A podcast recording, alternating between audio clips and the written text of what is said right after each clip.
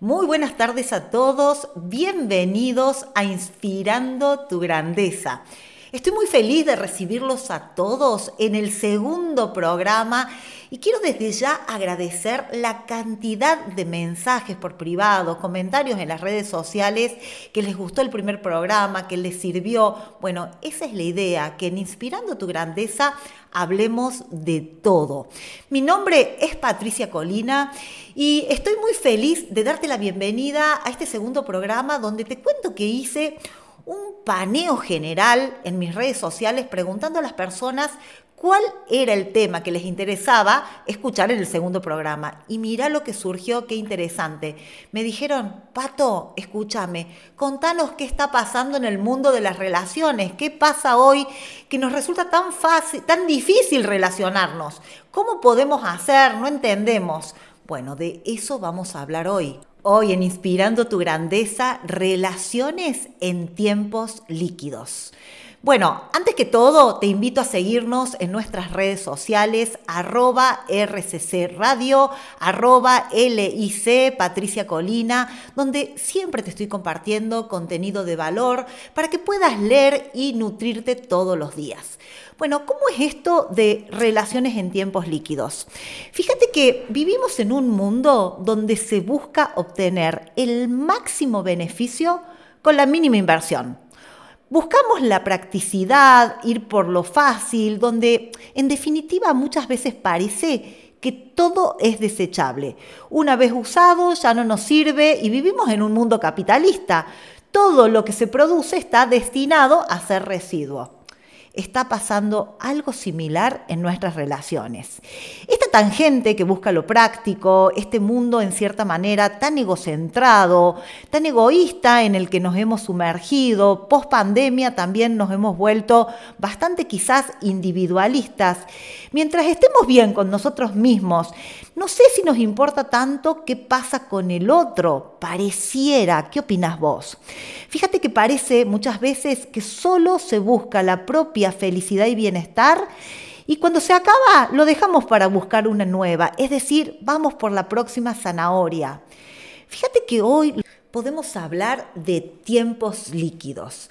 Esto lo trae el sociólogo Sigmund Bauman cuando habla acerca de la fragilidad de los vínculos humanos en su libro tan paradigmático Amor líquido. Hoy en nuestro programa estaremos conversando sobre qué son las relaciones líquidas.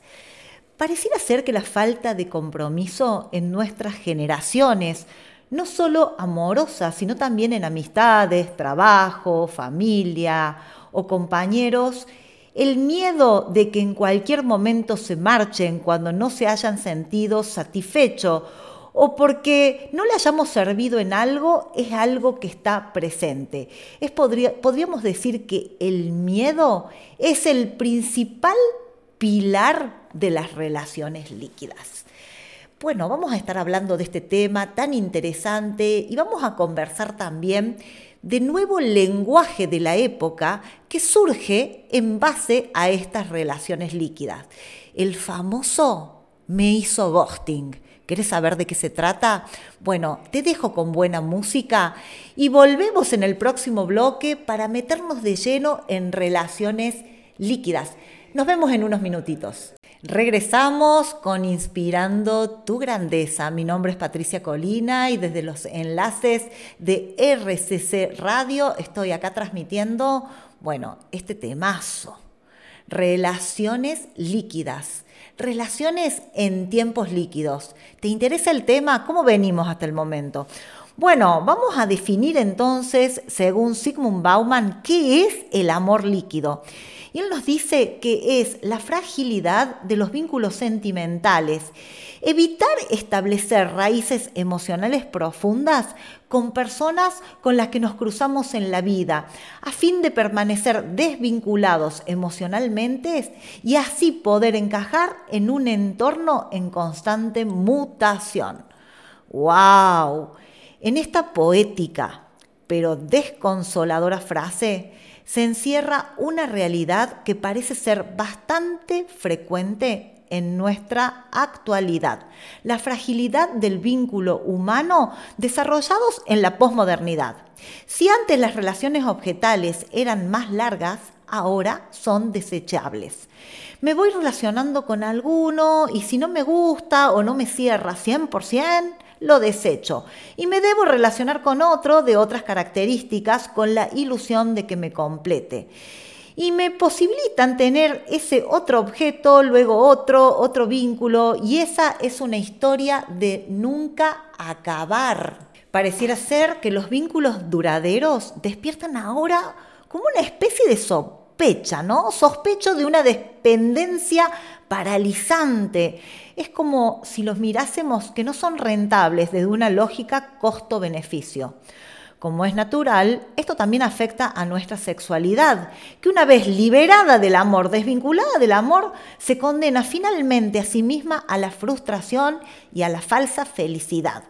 Alude a la necesidad de no establecer raíces emocionales profundas con las personas con las que nos cruzamos en la vida, a fin de así permanecer esta, esta, famosa libertad, ¿no? Permanecer desvinculados emocionalmente y así estamos pudiendo encajar una y otra vez en un entorno en constante mutación.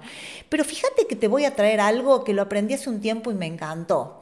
La libertad es la otra cara de la moneda de la responsabilidad. Entonces, hoy también vamos a hablar de qué es responsabilidad afectiva y qué no es responsabilidad afectiva.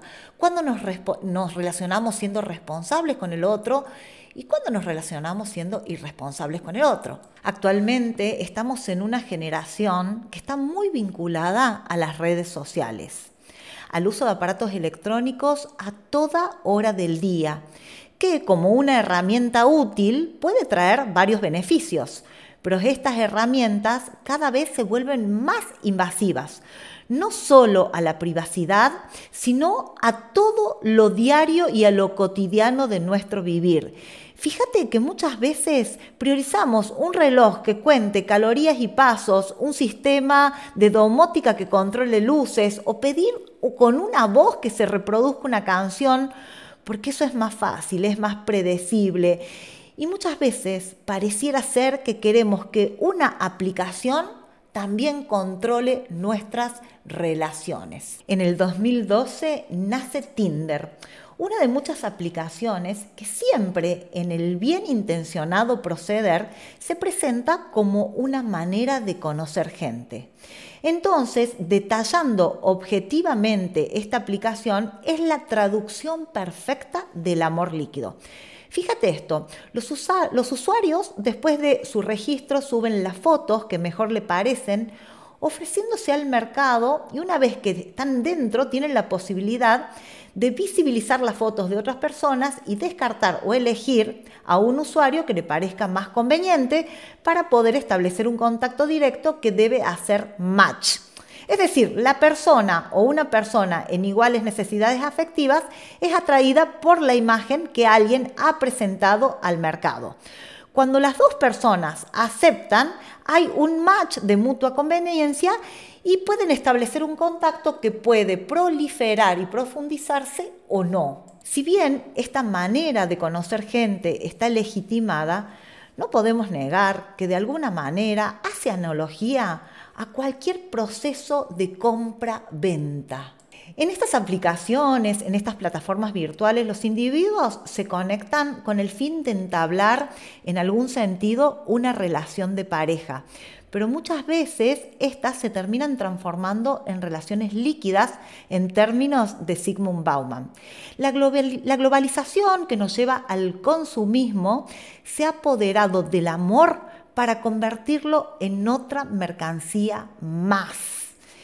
Fíjate que Bauman en el 2006 dice que la definición romántica del amor esa de antes, ¿no?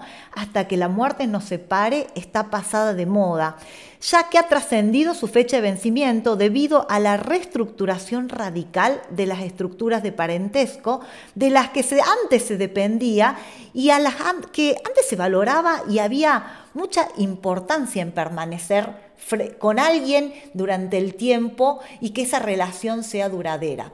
Podríamos decir que hoy estamos en una especie de ley del péndulo, que nos hemos ido a otro extremo y que necesitamos en cierta manera buscar una armonía para poder estabilizarnos. ¿Qué opinas?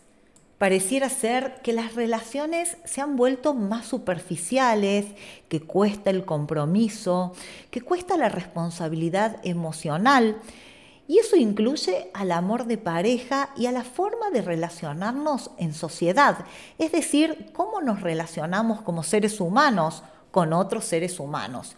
Y es por eso que emerge nuevo vocabulario, un nuevo lenguaje para nombrar los fenómenos de la época. Hoy vamos a hablar de nueva terminología como orbiting, ghosting, breadcrumbing, benching. Y vos dirás, ¿qué es todo eso?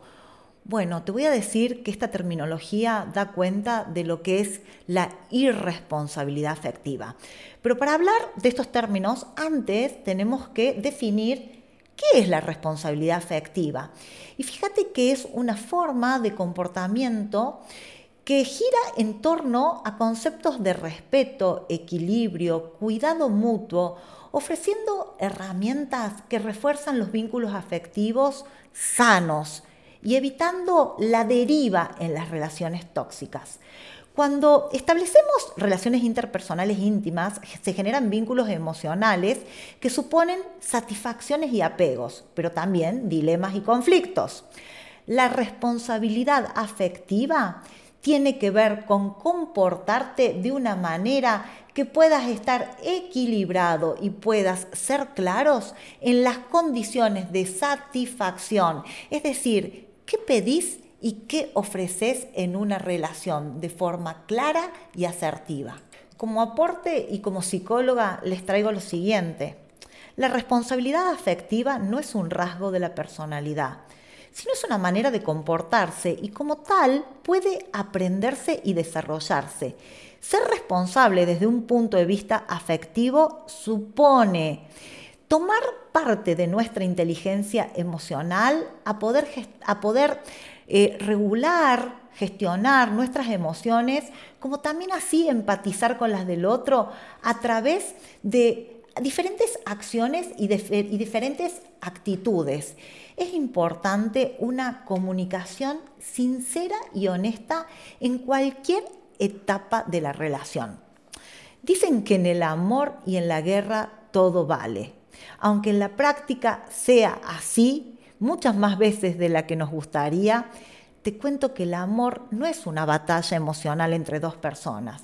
Al contrario, desde la responsabilidad afectiva tiene que haber cuidado mutuo para la búsqueda de armonía, para poder crecer de a dos. No se trata solo de que no te gusta y soltás el lastre el primer día, ni tampoco entrar en esos peligrosos juegos emocionales. Es necesario la responsabilidad afectiva para evitar sufrimientos innecesarios. Es evidente que cuando nosotros arrancamos una relación no siempre están claras las intenciones ni las expectativas. A menudo los sentimientos van cambiando, aumentando, disminuyendo, eh, vamos construyendo el amor, el cariño, y a medida que las dos personas se conocen, pueden ir en cierta manera esos, eh, esas emociones y esos sentimientos mutando. Cuando estos sentimientos divergen de forma considerable, es importante intervenir antes de que una de las dos personas se sienta engañada aunque duela, hay que ser claros de que tarde o temprano esa persona se va a dar cuenta que no estamos en igualdad de condiciones afectivas.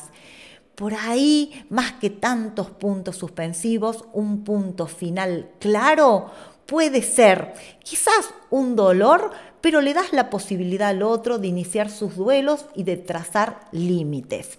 En ese sentido, si las dos personas están de acuerdo, una buena manera de establecer Una relación sana y honesta es poner límites en la misma. Y por supuesto, no sobrepasarlos, ¿no? respetarlos, porque si no estaríamos rompiendo un acuerdo. Y llegado el punto de romper un acuerdo, no tenemos que ocultarlo ni engañar a la otra persona. Uno de los aspectos más importantes que refuerza la responsabilidad emocional es cuidar y validar al otro. Ninguna persona es más importante que la otra en una relación.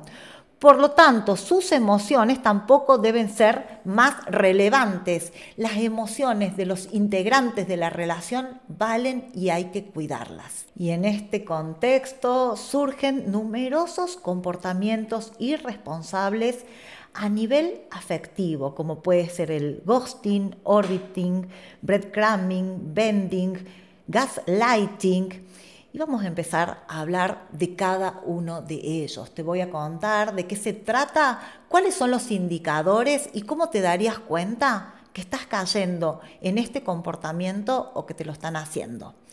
¿Qué te parece que vayamos a un corte? Nos refresquemos un poquito las neuronas con buena música y pienses en todo lo que venimos conversando. ¿Te reconoces como una persona responsable afectivamente? Contame, déjame tus comentarios, que va a ser un placer leerte o escucharte. Volvemos en unos minutos con Inspirando tu Grandeza y hoy hablando de relaciones en tiempos líquidos. Regresamos en Inspirando tu Grandeza por RCC Radio. Mi nombre es Patricia Colina y es un placer compartir esta tarde junto a vos. Y hoy, como todos los jueves, de 18 a 19 horas, vamos a estar hablando de todo. Volvemos con relaciones en tiempos líquidos y vamos ahora con algunos comportamientos de irresponsabilidad afectiva. Quizás te ha pasado alguna vez que conoces a alguien, intercambias número de teléfono, quizás tenés alguna cita y empezás un vínculo o una relación todo parece ir bárbaro o bien y de repente silencio. Sin previo aviso, esa persona deja de contestar tus mensajes, tus WhatsApp, tus llamadas y simplemente desaparece de tu vida sin dar ningún tipo de explicación. Si has vivido algo parecido a lo que te estoy relatando, es probable que haya sido víctima de lo que en inglés se llama ghosting, palabra que se traduciría como hacerse el fantasma, que ha ido ganando mucha popularidad en los últimos tiempos. Podríamos decir entonces que el ghosting es un término para describir la práctica de cesar toda comunicación y contacto con una pareja, un amigo o un otro sin ninguna advertencia o justificación aparente y posteriormente ignorar cualquier intento de acercamiento o comunicación realizada por la otra persona. Fíjate que si te estás dando cuenta que hiciste esto, te voy a traer algunas formas de relacionarte de manera responsable efectivamente en vez de hacer ghosting. Podés decirle, por ejemplo, ¿no? Cuando ya el otro no te gusta tanto o perdiste interés, en vez de simplemente desaparecer, hacerte el fantasma y hacer ghosting, podés decirle, mira, me gustó mucho conocerte, pero no me siento lo suficientemente conectado para seguir conociéndote. O quizás también podrías decirle, no estoy disponible afectivamente, aún tengo algunos temas por resolver. O por qué no tengo miedo al compromiso y no elijo seguir avanzando. Esta manera es una manera saludable de poder darle al otro la oportunidad de que quede libre y pueda elegir una nueva persona con quien relacionarse. Muchas veces puede ser incómodo decirle al otro que hemos perdido interés o que no estamos disponibles para seguir avanzando pero fíjate que es mucho más sano, más saludable y en cierta manera es cuidar al otro, poder decirle la verdad y darle la oportunidad que el otro elija, es poder tratarlo con dignidad, con respeto y con responsabilidad. Si haces lo contrario, caes en otro término de la irresponsabilidad afectiva que se llama benching, ni contigo ni sin ti. Y el benching hace referencia a dejar a una persona en el banquillo o de reserva. Fíjate que este término viene de bench en inglés, que significa banco. Y es cuando te tienen en la banca, ¿viste? O de reemplazo mientras están mirando otras opciones posibles. Y fíjate que es muy curioso porque puede volver esta persona haciendo algunas promesas emocionantes para tenerte ahí enjaulada, enjaulado y no dejarte ir. Y de golpe deja de hablarte por unos días, desaparece del mapa, no da señales de vida y cuando se aburre o algún otro plan no le funciona, nuevamente aparece. Entonces, fíjate esto, ¿no? Si estás viviendo benching, que alguien te da estas, estas señales confusas, ambiguas, que te tiene ahí en la incertidumbre, muchas veces, no siempre, la incertidumbre no termina siendo saludable. Y aunque suene extraño, esto del benching, que vuelven y te prometen el oro y el moro, el cielo y las estrellas y después desaparece, se puede prestar a idealizaciones, a que te quedes con lo mejor del otro y que siempre te imaginas que ya va a volver, que vos vas a poder, que lo vas a conquistar. Y recordá que todo inicia por poder aceptar y reconocer que estás viviendo esto. Y no engañarte, ni autoengañarte que si lo que sentís por el otro no es recíproco, esto no significa que esté algo mal con vos. ¿Sí? No necesariamente estás haciendo las cosas mal. Esto tiene que ver con el otro, con su irresponsabilidad afectiva, con su inmadurez emocional, con su incapacidad de hablar responsablemente. ¿Cómo darte cuenta rápidamente si estás siendo víctima de benching? Te doy un ejemplo. Quienes tienen esta tendencia o esta característica al actuar se identifican, por ejemplo, planifican una cita genial de un minuto a otro, donde vos tenés toda la intención de verte con él o con ella, pero mágicamente ocurre algo que les imposibilita los planes. Ocurre, qué sé yo, se le murió alguien, se enfermó y solo va va a consistir en algún intercambio de mensajes, pero no va a llegar a concretar. Porque la idea que tiene la persona que hace benching es básicamente mantenerte en stock. Es decir, mantenerte con algunas cosas y expectativas falsas porque eh, está viendo otras opciones y no se la quiere jugar y no se quiere perder de otras opciones. Por eso decimos que es el famoso ni contigo ni sin ti. Recordá que si vos aceptás este tipo de vínculo, estás vulnerando tu autoestima Nada, nada vale la pena que merezca que se lleven puesta tu dignidad, tu derecho, tu seguridad. Cuando empieces a detectar este tipo de comportamiento, córtalo rápidamente. Acordate que esto puede generarte algún tipo de idealización o de adicción a la adrenalina en estos subidones y, y estas bajas emocionales. Y es importante por ahí hacer un duelo de un par de días y decir, yo me merezco una persona que me elija a tiempo completo. Bueno, ¿cómo venimos hasta acá? Ya hemos hablado de nueva terminología como ghosting, hemos hablado de benching y ahora vamos con otra más. ¿Qué te parece? Te estoy llenando la cabeza de conductas irresponsables efectivamente, pero yo te cuento algo. Lo peor que nos puede pasar es no saber. Muchas veces evitamos mucho dolor y mucho sufrimiento saliendo de la ignorancia. Y conociendo esta nueva manera de comportarse en los tiempos líquidos que tienen algunas personas que se comportan irresponsables afectivamente, podemos prevenir mucha fuente de dolor y preservar nuestra autoestima. Vamos ahora con otra palabrita muy interesante, breadcrumbing. La palabra breadcrumbing en su traducción al español hace referencia a ir dejando migajas de pan. ¿Viste como el cuento de Hansel y Gretel? Concretamente consiste en una persona que no posee intenciones de llevar la relación más lejos, pero le encanta recibir atención.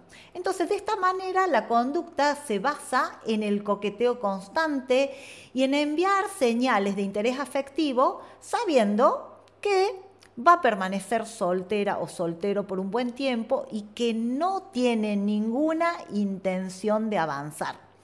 Esta modalidad, muy cruel, se basa en ir dejando migajas de cariño a la potencial pareja para mantener la ilusión sin la menor intención de compartir con la otra persona. La persona que se dedica a hacer breadcrumbing se encarga de mandar mensajes engañosos para mantener a la otra persona en la fase inicial del enamoramiento y del interés. Algunas personas que poseen una baja autoestima buscan demostrarse a sí mismos que tienen las capacidades y la habilidad de captar la atención del otro para seducir y tienen mucha necesidad de sentirse deseados o deseadas. Y así se sienten especiales. Y el breadcrumbing es una estrategia cruel y perversa muy inadecuada para alimentar de esta manera la autoestima tengo que reconocer como psicóloga que esta es una forma de seducción extremadamente peligrosa, porque está comprobado que ir suministrando esa amiguita de a pan, viste, de a poco, es una forma con que los seres humanos por ahí nos enganchamos más.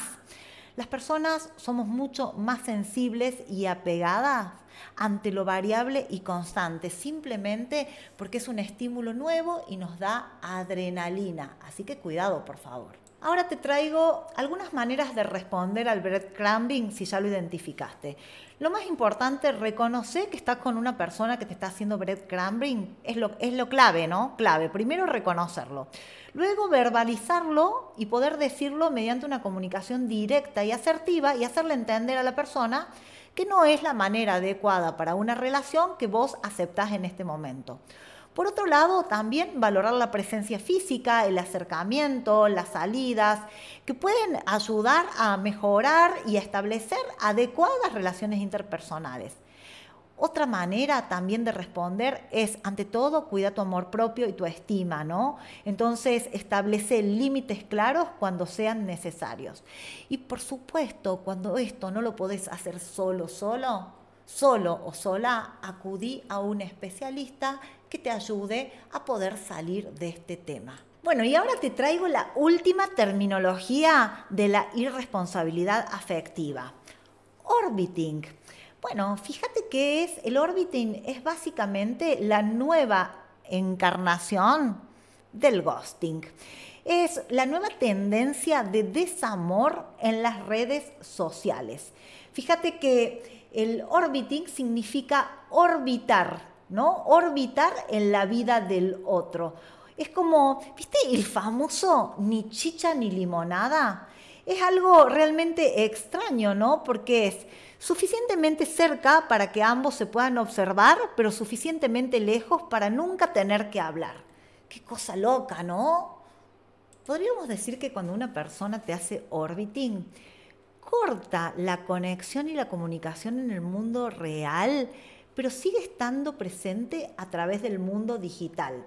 Por ejemplo, te da me gusta, te, mira las historias, te mira los estados de WhatsApp, te comenta las historias, puede retuitear algunos estados tuyos, pero cuando vos haces algún contacto más profundo o vas por privado o alguna tendencia de intimidad, la persona te clava el visto, es decir, te hace ghosting. Ten en cuenta que cuando te hacen orbiting, podés generar emociones bastante displacenteras e impactar también fuertemente en la autoestima, porque esto te trae sobre todo confusión, sorpresa, frustración, tristeza, culpa, intentos de reparar la relación, pensar que algo estás haciendo mal y no va por ahí la cosa.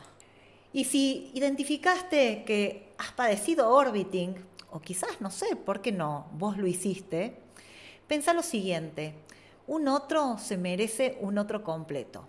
Entonces, si identificaste que alguna vez se han relacionado con vos de esta manera, es muy importante que cortes en seco, que frenes, porque esto va a impactar. Tenés que activar los autocuidados personales. Recordá que la dignidad no tiene precio y que la dignidad se cuida. Entonces, cuando ya detectes este comportamiento tan ambiguo, tan cruel, no guardes falsas esperanzas. Hay veces que perder la esperanza es algo sanísimo para poder continuar adelante y encontrar personas en tu camino que verdaderamente te valoren y te elijan. Bueno, hemos llegado casi al final del segundo programa de Inspirando tu Grandeza. Espero no haberte infoxicado con tanta terminología nueva y que esto te sirva para saber cómo te estás hoy construyendo en tus relaciones en estos tiempos de relaciones líquidas. Vamos a un corte, te voy a dejar con muy buena música y nos vemos en el bloque final de Inspirando tu Grandeza. Si aún no me seguís, Búscame en Instagram, licenciada Patricia Colina, y también seguí nuestro Instagram de la radio, arroba RCC Radio. Te espero allí para que me dejes tu comentario y me cuentes qué te pareció el programa. ¿Te sirvió? Te mando un beso y nos vemos en unos minutos último bloque en Inspirando tu grandeza. Bueno, ¿cómo estás? ¿Qué te pareció la temática de hoy? Interesante, ¿no? Nos toca a todos de cerca, a los que estamos en una relación comprometida, a los que están en búsqueda de una relación comprometida, los que están en este momento con miedo, diciendo qué hay afuera y los que quizás están del otro lado de la vereda y están en un lugar de irresponsabilidad afectiva. ¿Por qué no? Acá incluimos todo y acá hablamos de todo. El punto es que muchas veces caer en la irresponsabilidad afectiva tiene que ver, ¿sabes con qué? Con la falta de amor propio. Esto se hace muy presente hoy en esta sociedad líquida el no tener amor propio interviene directamente en llevar muchas veces estas maneras de relacionarnos como un estilo de vida. Porque fíjate que detrás de todo esto solo hay miedo, se busca el amor en otras personas, en que nos hagan sentir bien, en que nos hagan sentir reconocidos, en estar solo en la etapa del enamoramiento, donde hay una química altamente dopaminérgica, donde nos sentimos así a pleno, con mariposas en el estómago. Y en definitiva, eso es solo buscar un beneficio propio. Pero acá el miedo operando. Fíjate que este temor a quedar expuesto a la intimidad, terror a salir lastimado, porque quizás detrás de una persona líquida, ten en cuenta que hay una historia que lo llevó a hacerlo.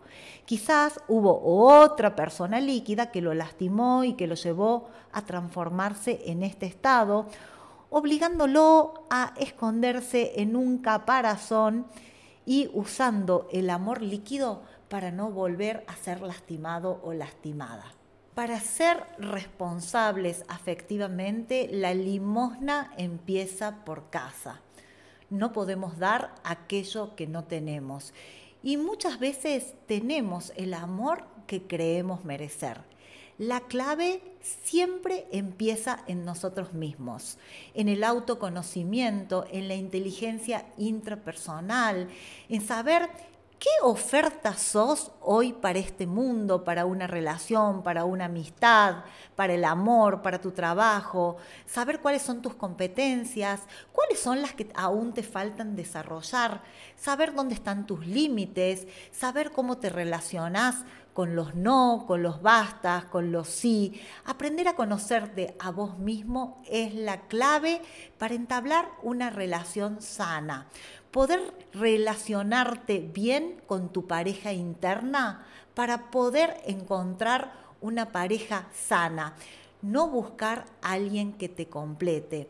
Hemos crecido con muchos mitos sobre el amor, el amor como la media naranja, el amor como el hilo rojo, el amor como las almas gemelas. Y se nos va la vida detrás de este amor romántico que pareciera ser que tiene carácter omnisapiente, omnipresente, omnipotente. Y en realidad el amor es algo que se construye día a día, como una plantita que se riega todos los días con mucho esfuerzo y que muchas veces nada tiene que ver con el color de rosa. También comprender que el equilibrio entre conseguir lo que nosotros queremos y no dañar a las demás, a veces es todo un desafío, ¿no? Hay que tener en cuenta esta clave de la psicología sobre este comportamiento que define el punto medio y que se llama responsabilidad afectiva y que consiste en ser responsables con las consecuencias de nuestras acciones respecto a los otros. Y este término que hemos hablado hoy durante todo el programa se ha popularizado mucho y cada vez más en la sociedad y en las redes, en las redes sociales por toda la terminología que hoy te traje nueva y que está en este momento emergiendo como nuevas maneras de relaciones. Es clave comprender desde este lugar que nuestra manera de actuar va a influir en la otra persona en lo que hacemos, en lo que decimos, en lo que le prometemos y nos tenemos que hacer cargo. Y toda esta manera de actuar engloba gestos, presencia, comunicación, estados emocionales, explicaciones, Además, la responsabilidad afectiva no es algo que se tenga o no se tenga en el sentido de lo tengo dentro o nací con ello, sino es una manera de comportarse, una elección, una decisión. No es que somos responsables afectivamente, nos comportamos de forma responsable con personas concretas en situaciones concretas. Se puede aprender, no es un rasgo con el que se nazca aunque haya experiencias de temprana edad que pueden favorecer a que haya una tendencia a comportarse de esta manera y que se aprenda con mayor facilidad o no, o algunas experiencias, como decíamos recién del pasado, que te pueden haber dañado y entonces esta manera puede quedarte más cómodo o no. Muchas veces también escuché que la gente piensa que la responsabilidad afectiva es pensar en los demás, pero no es pensar en vos. Y bueno, para evitar la desinformación sobre este tema, yo te podría decir que nos, dejaríamos de referir a responsabilidad afectiva cuando alguien se ajusta su comportamiento a las necesidades solo de los demás, pero descuidando las suyas propias. Una cosa es tener en consideración cómo afecta lo que hacemos en el otro y hacernos cargo cuando hemos hecho algo, cuando hemos causado un daño. Y otra cosa es someterse a todas las expectativas ajenas, intentar controlar cómo se siente el otro con cada cosa que hacemos y pretender no decepcionar o no herir nunca a nadie. Eso es otra cosa. Ante todo, comprender que somos seres con historias. No hay dos personas con las mismas historias, aprendizajes, recursos, condiciones y experiencia.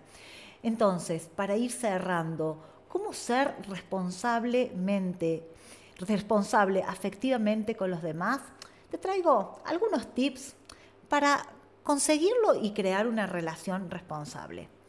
Ante todo, es importante empatizar, comunicar y preguntar cuando algo no se sabe o no se entiende. Ser claro y comunicar a la persona algo desagradable. Por ejemplo, que nos ha dejado de gustar, que no vamos a poder cumplir sus expectativas. Es cierto, esto nos trae conflicto y es, puede llegar a ser muy incómodo. Y quizás es más fácil huir, dejarlo pasar, ignorar, engañar durante un tiempo. Pero es solo una, una solución a corto plazo que a, a, largo plazo se va a convertir en un problema y va a dejar secuelas y daños en vos mismo y en el otro. Dentro de la comunicación asertiva, de lo que hablamos, y creo que es muy útil el hablar desde yo me siento de esta determinada manera cuando vos haces esta cosa, ¿no? No vos me haces sentir esto, que esto tiene una connotación de reproche. Entonces, es muy importante decir, yo me siento de tal manera frente a este comportamiento. Muchas veces también hace falta preguntar, ¿qué necesitas en estos momentos? ¿Qué esperas de mí en esta circunstancia? ¿Cómo podemos hacer Esto para que los dos estemos cómodos. Y respecto a la capacidad de empatizar, muchas veces se cae en el error de preguntarse cómo me sentiría yo en su lugar.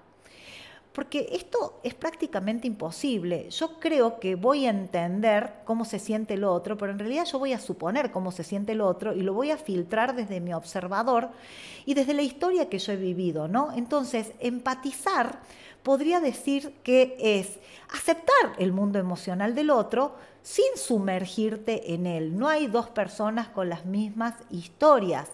Entonces, por un lado, para cambiar este comportamiento de ser irresponsables afectivamente, es comprender y respetar las emociones del, del otro, respetando las tuyas.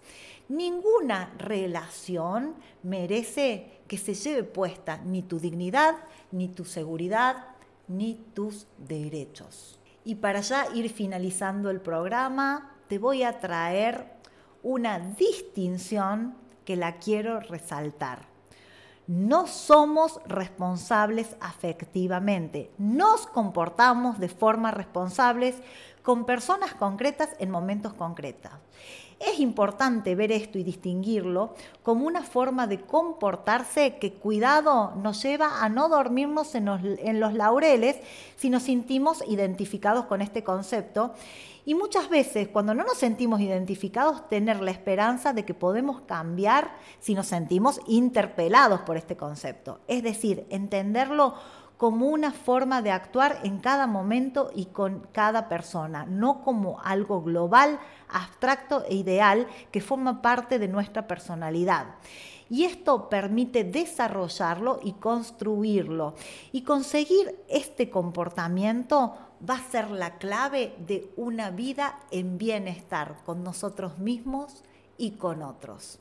Llegamos al final, te agradezco profundamente haber estado allí escuchándome, sosteniendo desde ese lugar de escucha para que este programa exista. Estoy muy feliz de poder ser parte de tu vida, de poder aportar hoy en tu mundo de relaciones y poderte traer un concepto nutritivo como la responsabilidad afectiva en contraposición de los vínculos líquidos en tiempos de posmodernidad.